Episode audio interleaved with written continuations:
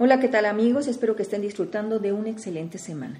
El día de hoy tengo el honor de la presencia del doctor Iván Martínez Garrido, quien es egresado de la Facultad de Medicina de la Universidad Nacional Autónoma de México, tiene la especialidad en medicina familiar en el IMSS Querétaro, avalado también por la UNAM. Actualmente es el presidente de la Sociedad de Médicos Familiares y Generales de Querétaro, coordinador de congresos a nivel nacional para el Colegio Mexicano de Medicina Familiar y actualmente está cursando su maestría en Ciencias de la Educación en la Universidad Autónoma de Querétaro. Doctor Iván, muchísimas gracias por haber aceptado esta entrevista para Salud Integral, Vida y Familia. Gracias, doctora, por la invitación. Doctor Iván, cuéntame, ¿qué está haciendo actualmente la Sociedad de Médicos Familiares que tú diriges? La Sociedad de Médicos Familiares en Querétaro es, es hablar de muchas actividades que, que yo tengo el honor de, de, presidir actualmente, pero realmente viene un camino muy, muy largo de ellos. Eh, traemos un evento, como bien lo dice, que es como el culmine de una serie de, de esfuerzos que muchos presidentes han, han venido formando desde 1984. La sociedad realmente tiene sus orígenes ahí, el 10 de agosto, iniciando con el doctor Alejandro Lugo Hernández, que eh, llevó este bienio, y pasando por una serie de presidentes, entre los que la doctora Quintanilla también tiene un espacio en el bienio 2002-2004 y hasta el día de hoy. Y, finalmente llegamos a, esta parte que yo creo que es trascendente para los médicos familiares del país, pero particularmente los médicos familiares de Querétaro. Traemos el, evento culmine que, que, no es más, más allá que el Congreso Nacional de Medicina, que por primera vez va a ser en el, en el estado de Querétaro, como nunca había sido. Está con nosotros para los días 22 a 24 de mayo del 2014. Aparentemente es mucho tiempo, pero no. Quienes hemos estado en la organización de este tipo de congresos sabemos todo el trabajo que se lleva organizar este tipo de eventos. Doctor, para ti, a mí me gustaría que conocieran el lado humano, no nada más el profesional, que ya dimos un, un breve resumen de tu currículum. ¿Qué significa la medicina familiar? Eh, eh, es importante, es una pregunta difícil en muchos contextos, porque la medicina familiar se ha simplificado a, la consulta de, primer contacto, pero sin embargo confío y creo mucho en la teoría global, la que se le llama bien la teoría holística, en donde habla del médico familiar como un todo, como un médico integrador, que ve, que ve al paciente no como, como uno solo, sino como como un, integral que tiene familia, que tiene espacio, que tiene sociedad, que tiene que manejar filosofías, creencias, y finalmente es de donde parte la medicina familiar y así es como la concibo. Y eso es lo que, lo que me trae hasta acá y lo que me hace ser un verdadero enamorado de la medicina familiar desde que egresé de ella, por convicción, tengo que, tengo que dejarlo muy claro. Y actualmente en el lugar en que estoy eh, me da la oportunidad de hacer esa proyección que, que creo tanta necesidad tenía la medicina familiar, particularmente en Querétaro y muy particularmente en la Ciudad de Médicos Familiares, que es, un, eh, es toda una estructura que tiene tiene una historia y que tiene un fundamento muy importante, pero a mi juicio le faltaba esta proyección que, que me, he dado, me he dado a la tarea de, de ejercer en estos dos años que he estado al frente de la sociedad. Sí, definitivamente. Sabemos que el médico familiar a nivel institucional somos los que resolvemos el 85% de la problemática de enfermedad en el primer nivel de atención. Sin embargo, el médico familiar ha sido un personaje que a pesar de tener una especialidad, no se le ha dado el lugar, no se ha permitido a nivel institucional proyectar toda esa gama en la que nos preparamos durante la especialidad. Y que bueno, yo creo que poco a poco nosotros mismos hemos ido creyendo lo importante que somos dentro de la profesión médica. Doctor Iván, ¿y tú qué me puedes decir? La residencia de medicina familiar actualmente está formando a médicos que no pudieron entrar a otras especialidades como en antaño sucedía, o médicos que realmente están sabiendo cuál es su misión dentro de la sociedad y particularmente dentro de cada una de las familias de la que tiene oportunidad de tratar. Es muy buena pregunta, doctora. Y, y mire que teniendo no mucho de egresado de la residencia, sí le puedo decir que afortunadamente esta visión errada de la medicina familiar que que llego a oír de antaño y todavía de alguno que otro compañero perdido que hablaba de una medicina familiar, que fue como el último recurso de, especialidad, empieza a cambiar.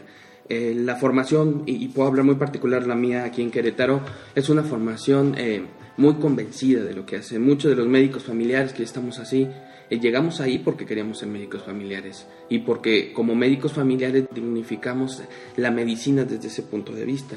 Eh, me trae ahorita a la mente una definición muy interesante de, de que, que habla del médico familiar como un integralista pero también que prediga eh, las ciencias biológicas, conductuales y sociales o biopsicosociales, que al fin del camino, aunque pareciera una panacea, yo creo que es lo que debe de fundamentar el ejercicio de la medicina familiar. Ha cambiado, ha cambiado y la gente que estamos egresando salimos convencida de ellos y un ejemplo más claro es eh, todo este esfuerzo, todo este trabajo que, traigo a cargo de, los médicos familiares actualmente y que al fin del camino eh, la intención es dignificar y creernos la medicina familiar como tal, porque es una especialidad y además en muchos otros países, valga el caso de Estados Unidos, que siempre ha sido nuestro referente, es un enfoque centralista, ¿no? Una medicina familiar que, que, regula, que modula, que es el centro de las especialidades y que finalmente envía y regresa, pero es el que, el que tiene la pieza clave, ¿no? Y, y este engranaje yo creo que nos falta en México y créanme, en, en, la, en la Sociedad de Médicos Familiares, y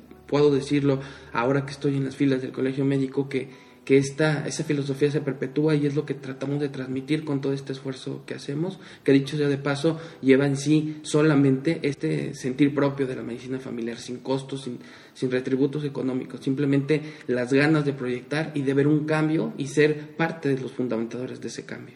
Sí, doctor, excelente. Ojalá y de verdad nuestro público eh, capte este amor que, se, que tenemos por la medicina familiar y que nos ha llenado de conocimiento, nos ha llenado de orgullo y hemos realmente entendido la misión que es ser un médico familiar. Esa oportunidad de poder incidir en cada una de las familias para transformar, porque el médico familiar no únicamente, como muy bien lo has dicho, atiende padecimientos físicos. El médico familiar estamos tratando de rescatar esta imagen que también en antaño se tenía del médico de familia, el médico que era parte importante de las decisiones familiares, no únicamente en salud física, sino emocional, mental, social, de acompañamiento. Y bueno, el día que logremos que el médico familiar pueda recuperar esta imagen, yo creo que vamos a poder trascender por transformar a las familias y obviamente por tener una mejor sociedad, ya que la familia es el núcleo básico de la sociedad. Doctor Iván, platícame. Ustedes van a tener en agosto el Congreso de Medicina Familiar a nivel estatal. ¿Cuándo va a ser? ¿Qué temática? ¿Cuál es, cuál es su lema? Eh, muy importante pregunta, doctora, y gracias, y gracias por permitirme compartir su audiencia. Eh, precisamente este es uno, uno, de los eventos que año tras año se viene celebrando. De decirle para los que no nos conocen, que creo que hay mucha gente que nos conoce por esta proyección que hemos tenido, eh, es el onceavo ya Congreso Estatal de Medicina Familiar y de Medicina General, porque nuestro Congreso del Estado a esa base fundamental que son los médicos generales. Eh, se, va, se va a realizar eh, aquí mismo en la ciudad de Querétaro los días 1, 2 y 3 de agosto en el Hotel Fiesta Americana aquí en Querétaro, ahí cerquita de Plaza Boulevard, ahí vamos a estar llevando el evento. Y es un evento que como temática central, igual que cada uno de los años que hemos hecho nuestro congreso, tiene al médico familiar y su formación, pero por supuesto considerando también al médico general y, no nada más en, temas tópicos importantes dentro de la consulta, que casi siempre manejamos los primeros días consultas más frecuentes a, nivel nacional, sino que también habla de la filosofía del médico. ¿no? Yo, yo les puedo hablar de muchos temas que van a ver ahí, vienen grandes ponentes, ahorita a la mente se me viene el doctor Antuna, que es un, un psicólogo, un terapeuta, que viene a hablar de la dignificación precisamente el médico familiar. Un tema bien importante en donde le dices médico familiar, tienes que tener autoestima, y así es como lo titula. Entonces, viene hablando de todo este entorno, de que el médico en sí mismo y lo que venimos platicando, eh, se, se, sienta médico familiar, practique la medicina familiar, porque tiene las bases, debe tener el médico familiar, como muchos autores lo tienen, como Membrillo y otros autores que aseguran que el médico familiar debe ser primero médico, ¿no? La, misma doctora Tere Ábalos que así lo platica, pero finalmente en ser médico también debe tener esta parte que identifique como médico familiar. Entonces esa es un poco la temática y, y, si me permite ahondar un poco en ello, eh, la inauguración que va a ser el día primero de agosto, cerquita de las 9, 9.20, eh, va a tener una proyección mucho más grande porque precisamente ahí nos vamos a dar la tarea de hacer la presentación del evento que usted comentaba muy al inicio de la entrevista, que es el Congreso Nacional de medicina familiar que por primera vez se, celebra en Querétaro. Vamos a tener autoridades estatales, muy importantes, autoridades nacionales, viene el presidente del Colegio Médico, viene el presidente del Consejo de Certificación en Medicina Familiar y viene en medio de, la, de comunicación, nuestro, nuestro secretario de Salud está invitado para estar con nosotros y vamos a hacer un boom para presentar nuestro congreso. Eh, tenemos un video que, que les vamos a presentar y ese va a ser el arranque de un año de muchos trabajos para que el próximo año estemos hablando del Congreso Nacional en Querétaro. 11 años de estar organizando en Querétaro eh, congresos de medicina familiar. Parece mentira, 11 años han pasado. Yo tuve la oportunidad de organizar el primer congreso y poca gente creía en nosotros, como seguramente tú ya lo has visto. Es más fácil eh, tener detractores que gente que te impulse y sostenga y ayude. Cuando iniciamos el primer congreso parecía imposible y se logró. Y yo te decía hace rato, es difícil el comienzo, lo es aún más sostener. Y en la forma en que ustedes lo han hecho, me parece que ha sido excelente. Llegar a 11 años es todo un reto.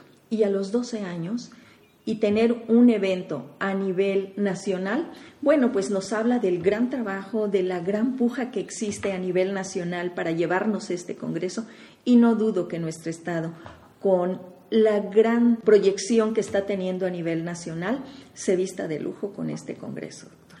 Cuéntame, ¿qué temas tienen ustedes programados o algunos invitados para que se entere nuestro público? Así es. Este, sí, doctora, quisiera primero retomar un poco esta parte que, que me habla de los 11 años, que, que, en efecto no, yo creo que nada, ni nadie, ni países, ni historias, ni gente se, se, puede ver sin antecedentes, ¿no? Y los antecedentes de la medicina familiar y particularmente de la Sociedad de Médicos Familiares en Querétaro es sólido, es muy fuerte, es cierto, fue, fue la primera organizadora de un congreso y de ahí se vinieron eh, diferentes congresos y me permite compartirlo con su público porque me tocó vivirlo cuando yo era recién llegado a, Querétaro, lastimosamente no soy de este bello estado, pero me considero como de él por adopción en más de 10 años que ya he estado aquí. el congreso era un congreso casi casi de familia, ¿no? Traía uno sus comidas, veía que entre ustedes traían la comida para organizar. Eran las sesiones. Así en las sesiones, así era cada, cada mes. Eh, había, había como que esa motivación de empezar a despertar esa conciencia. El congreso ya, ya fue todo un reto, todo un reto y efectivamente tuvimos que que picar piedra para poder poner estos cimientos que me parece que han sido excelentes. Quien no cimienta adecuadamente, con mucho amor, con mucho trabajo, no logra levantar lo que han mantenido todas las asociaciones que me continuaron. Así, en efecto, así, así fue.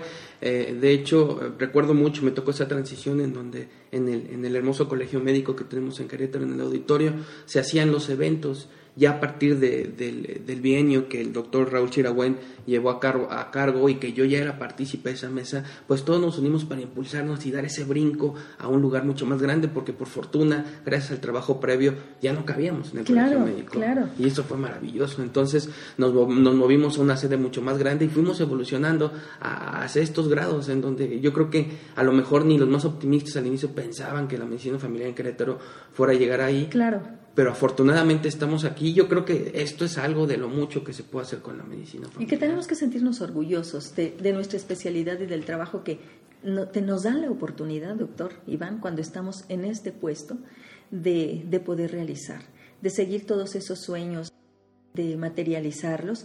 Y bueno, ¿qué más que esta organización del Congreso Nacional?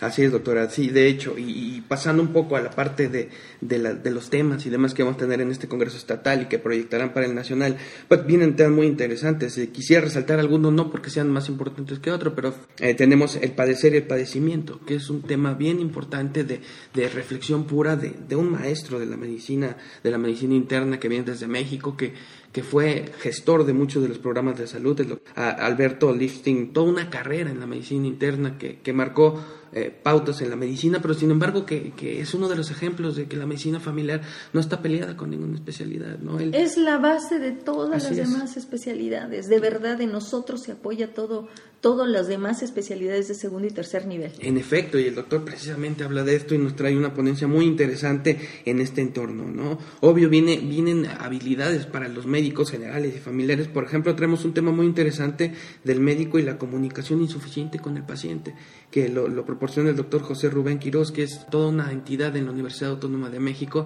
viene desde allá con nosotros y a tocar este tema tan importante, ¿no? A veces como médicos familiares y a lo mejor como cualquier especialidad no tenemos esa esa comunicación y, aquí quiero resaltar que el médico familiar es uno de los que más ha desarrollado esa comunicación. ¿Cuántos de nuestros pacientes, y a lo mejor si nos están oyendo, no han ido con ciertos especialistas que salen con ese sabor amargo de que les curó el padecimiento, pero se quedó algo más? Y, ese algo más es mucho de lo que vamos a platicar en este congreso. ¿Qué otros temas, doctor? Ah, sí, doctora. Pues otro muy, muy importante eh, que, que, vamos, a, vamos a hablar y que, y que me parece también esencial para esto, y es otra de nuestras ponencias magistrales, es la importancia de la comunicación médico-paciente, pero vista desde el punto de vista del abordaje clínico. Es una, habilidad a desarrollar en todo médico que, que se dedica a la clínica, que cree en la clínica, es estas habilidades que más allá de leer, de leer un libro que te mantenga al pie de signos, de síntomas, como, como el Suros, que fue base de todos, eh, tienes que tener una capacidad eh, personal de desarrollar eh, eh, esta, esta habilidad para sacar síntomas, para sacar datos, para saber que el dolor de cabeza no, no simplemente se resuelve con una pastilla, ¿no? que a lo mejor trae de fondo, y quién mejor usted, doctora, para que me lo pueda decir, una serie de, situaciones que, que, ventilando, que abriendo la consulta, dando un poco más de espacio, podría llegarse a, diagnósticos que a lo mejor el paciente ni nos mencionó desde que llegó, ¿no? Entonces, es otro de los temas esenciales en el Congreso. Eh, podría hablarle de tipificación de riesgo, de estratificación de riesgo cardiovascular, que, que, es un, que es algo muy importante que tenemos ahorita en boga, y el riesgo cardiovascular marca parámetros para que el médico pueda asegurarse que su paciente no, no, no corre el riesgo de problemas eh, eh, cardíacos más importantes, abuso de antibióticos que a veces eh, en, la, en, el ímpetu de, mejorar puede uno perjudicar y, precisamente es el fundamento de esta, de esta plática. Tenemos una plática de protocolización de, donación de órganos también porque, eh, no, no, sé, y a lo mejor este... Ponerlo, ponerlo abierto es interesante la pregunta. A veces a uno nos dicen, vas a donar órganos, por ejemplo, en la Ciudad de México hay todo un programa para, para tener una tarjetita de donación de órganos. Pero cuando, te, cuando tú aceptas donar órganos, no sabes a, qué, a qué te enfrentas, dónde vas, quién dice, sí, sí, dono mis órganos. Y si un paciente se te acerca y te dice, tengo un familiar que está en una situación muy complicada y, yo creo en la importancia de donar órganos, a veces uno no tiene la información para decirle a quién se dirija, con quién va, cómo es todo este protocolo, qué es lo que hay que hacer para, para, para llevarlo. Y como ese tópico importante, tenemos un experto que nos va a hablar precisamente de, de, todos estos, eh, todos estos regímenes. ¿no? Un tema interesantísimo que no podemos abstraernos y que tenemos como una realidad muy, muy dolorosa en nuestro país. Eh, la, la, necesidad de la donación de órganos de verdad es importantísima, crear esa cultura de la donación. ¿Y quién mejor que el médico de familia que sea el que le explique?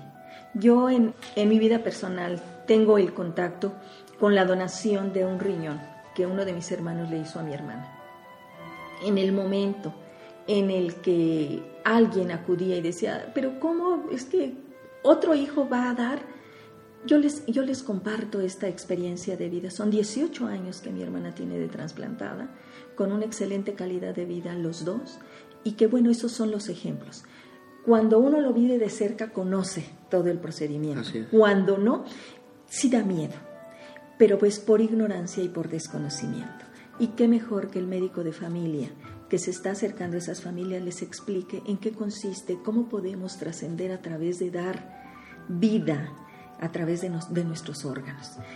De verdad ese tema yo creo que va a ser muy, muy importante, que todos los médicos no, no falten a, a, esas, a ese tipo de ponencias, doctor. Doctor, saliéndome un poquito de esta, de esta temática, Tú decías que están fusionados los médicos familiares y generales, que perfectamente lo recuerdo cuando hubo también todo este cambio, ¿no? De, fusionar y de incluir, porque sabemos que, el médico general a nivel institucional privado, pues el, tenemos muy parecido ámbito, sin embargo el médico familiar tiene una diferencia, un plus se puede decir. ¿Tú qué opinas ahora que ya eres egresado de medicina familiar?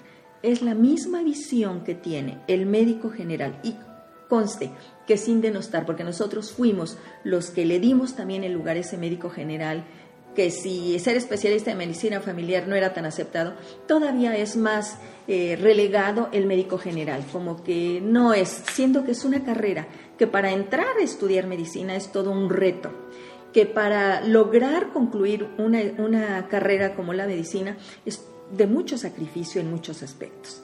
Entonces, de un médico familiar, que fue antes un médico general me pregunta, doctora, y, la verdad es que hay que ser muy claros en, la situación. El médico, el médico general, el médico general fuimos todos, ¿no? El, claro. el cirujano, el ginecólogo, el internista, nosotros especialistas en medicina familiar, todos somos crecimos como médicos generales. Por supuesto. De hecho, la medicina familiar no es especialidad, sino hasta 1971, que es cuando oficialmente se crea y se crea de manera, y, permítanme decirlo así, ciertamente empírica, ¿no? Se, se suman a, a, los 39 años, que más o menos, un poco más que llevamos ya de medicina familiar, principios americanos, que eran nuestro, nuestro vecino más cercano. ¿no? Entonces, tomamos sus, sus, inicios, sus principios, y eso es lo que empieza a fundamentar la medicina familiar, y poco a poco empieza a tomar su carácter muy particular y adaptarse a nuestra población mexicana.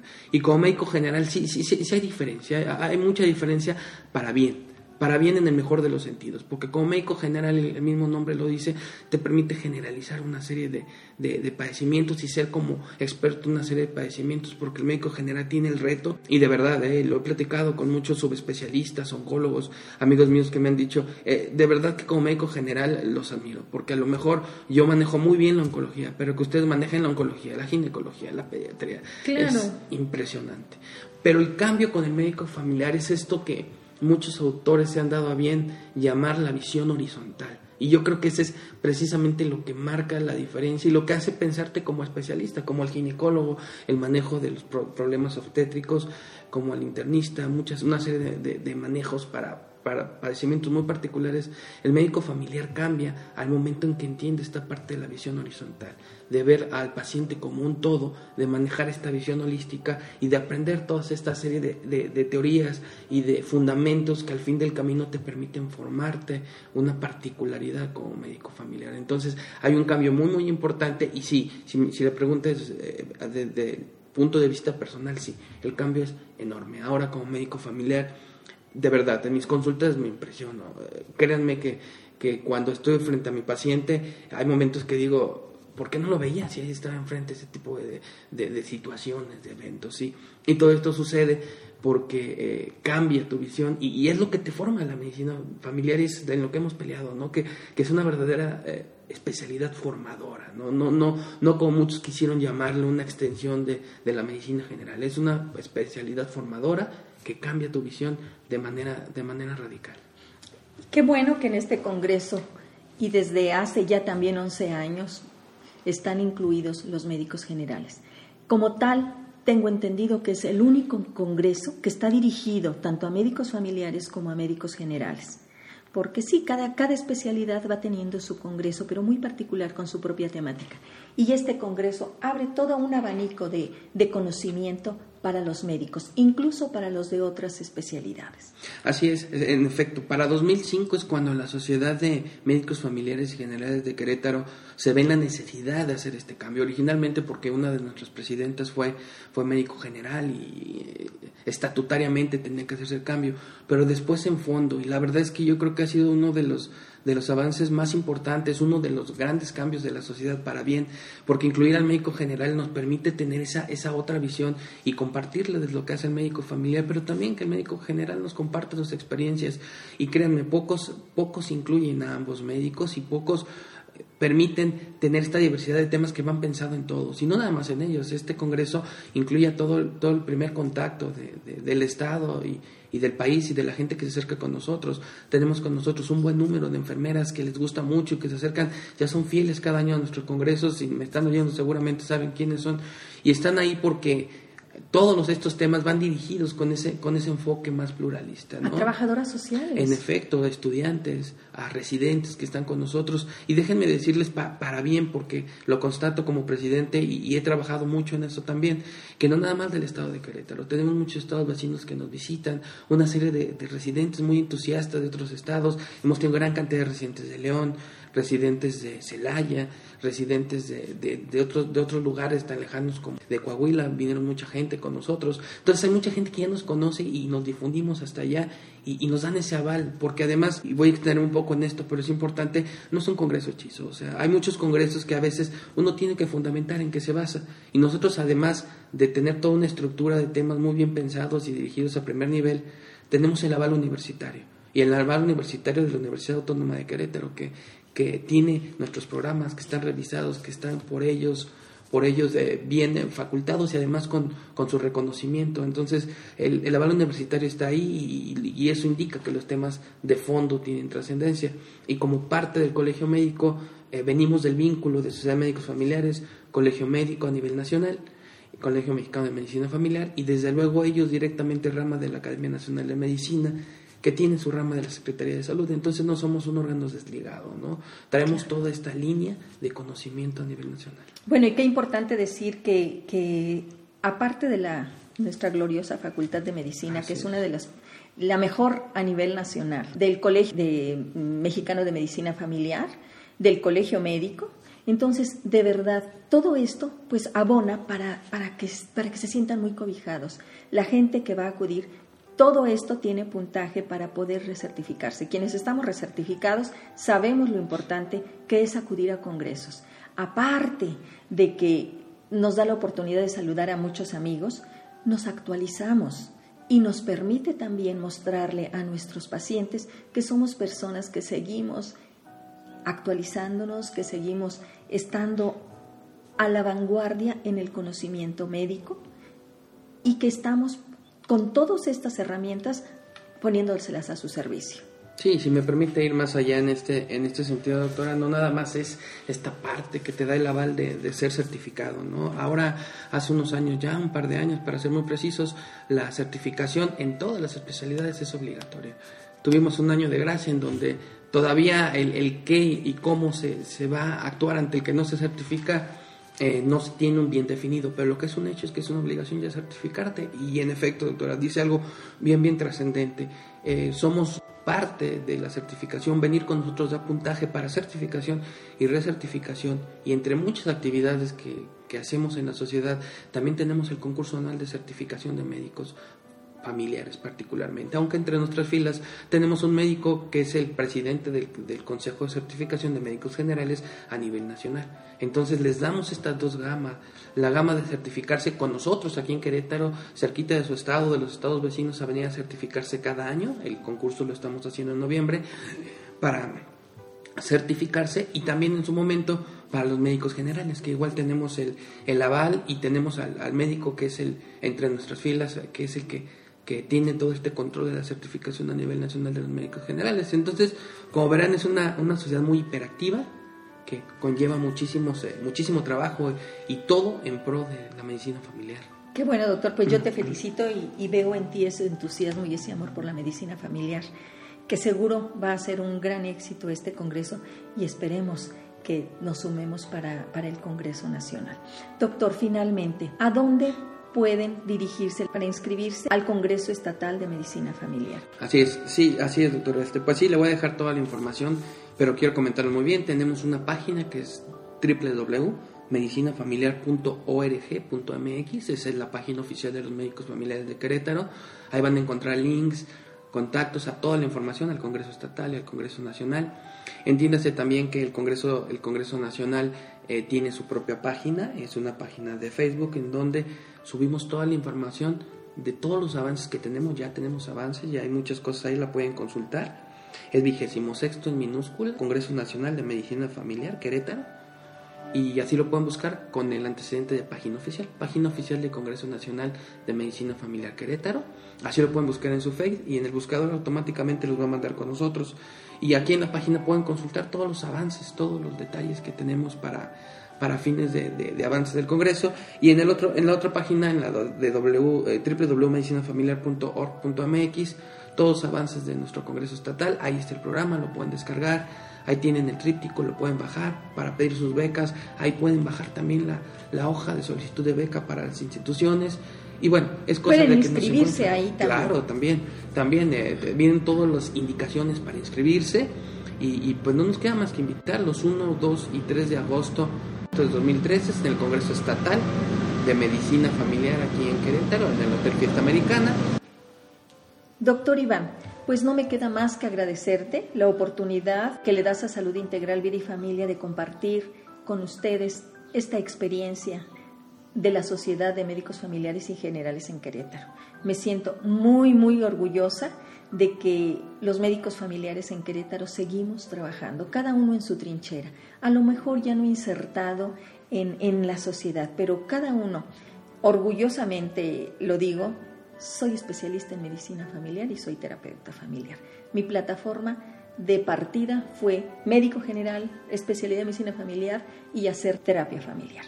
Doctor Iván, espero contar con tu apoyo para poder entrevistarte en específico de qué temática, cuándo va a ser el Congreso Nacional de Medicina Familiar.